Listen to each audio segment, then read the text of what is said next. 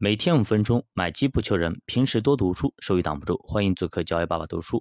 那么上节咱们说到，很多人都在找热点，其实真正的投资者应该去找悲观点，在悲观中发现乐观，那么这才是投资之道。其实邓普顿也说啊，人们总问我啊，前景最好的地方在哪里？但是他们问错了，他们应该问前景最悲观的地方在哪里？因为最悲观的地方才有机会，大家都关注的东西。那么，即使你买了，也应该是一个比较高的位置，属于高位接盘。一九五四年呢，邓普顿成立了邓普顿成长基金，他成为了全球投资之父啊。他开始在全球范围寻找低价股，开始猎售，开始猎奇。那这样子的话，他的投资范围一下子扩大了很多很多倍，而且国家的范畴也打开了，你总能找到乐观的市场和悲观的市场。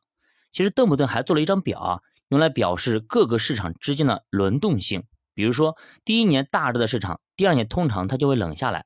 比如说一九九三年香港市场涨了百分之一百一十六啊，翻了一倍多，但是呢第二年就下跌三成啊，取得了全球最差排名。然后连续两年涨幅超过百分之二十，那么九七年又开始暴跌，那么两千零二年德国股市下跌百分之三十三，到了零三年的时候它就涨了百分之六十四，所以。这就有两套投资逻辑和投资方法，一种呢，你去压住市场的风格，那么这几年哪个市场跌幅最大，你就去投它，为了呢，它会有比较大的涨幅。那么还有一种方法就是均配各个市场，然后去搞一个组合，然后你的收益率就会平稳的向右上角上移，这就是我们的组合的概念。其实邓普顿呢，就是靠这种猎取低价股加多元化市场配置的策略。让它远远战胜了市场平均的收益。那我们打个比方，比如说一九五四年你投了十万块钱给他，那么到了一九九二年的时候呢，这笔投资已经是那么已经是两千万了，直接升值两百倍。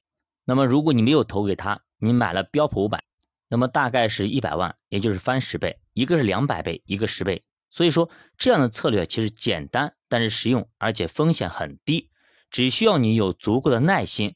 在长期范围内，它会让你大幅跑赢市场的平均收益。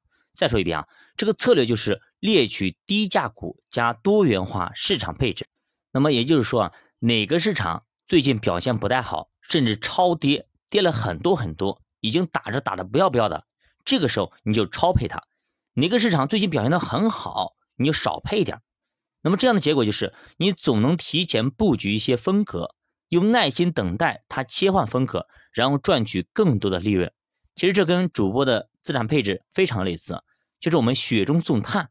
然后当他锦上添花的时候，当他站在舞台中央的时候，我们就离去，我们就等，我们等待那个好的时机，然后布局进去，用时间来换空间。这里我们要提一点啊，我们要看一下邓普顿，他不是说做个股啊，他是赌的每个市场，其实就是买指数。比如他赌 A 股，他赌港股，他赌日本市场。他赌美股等等，对吧？他赌的是整个市场，那么这种的胜率就是百分之九十几点九九九，基本上是没有失败的概率的。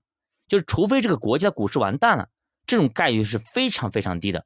所以说它是赌了这个国家，赌了整个市场，而不是赌某一只股票。其实这跟我们买指数的思路是非常非常相似的，对吧？比如我买的沪深三百，买的中证五百等等等等，对吧？我们要看到这些指数，我们就赌了。赌整个市场啊，永不会是永远趴地上，赌 A 股不会完蛋，就是这样子。所以你脑子里应该有上证五零啊，沪深三百、中证五百、创业板、标普五百，对吧？纳斯达克等等。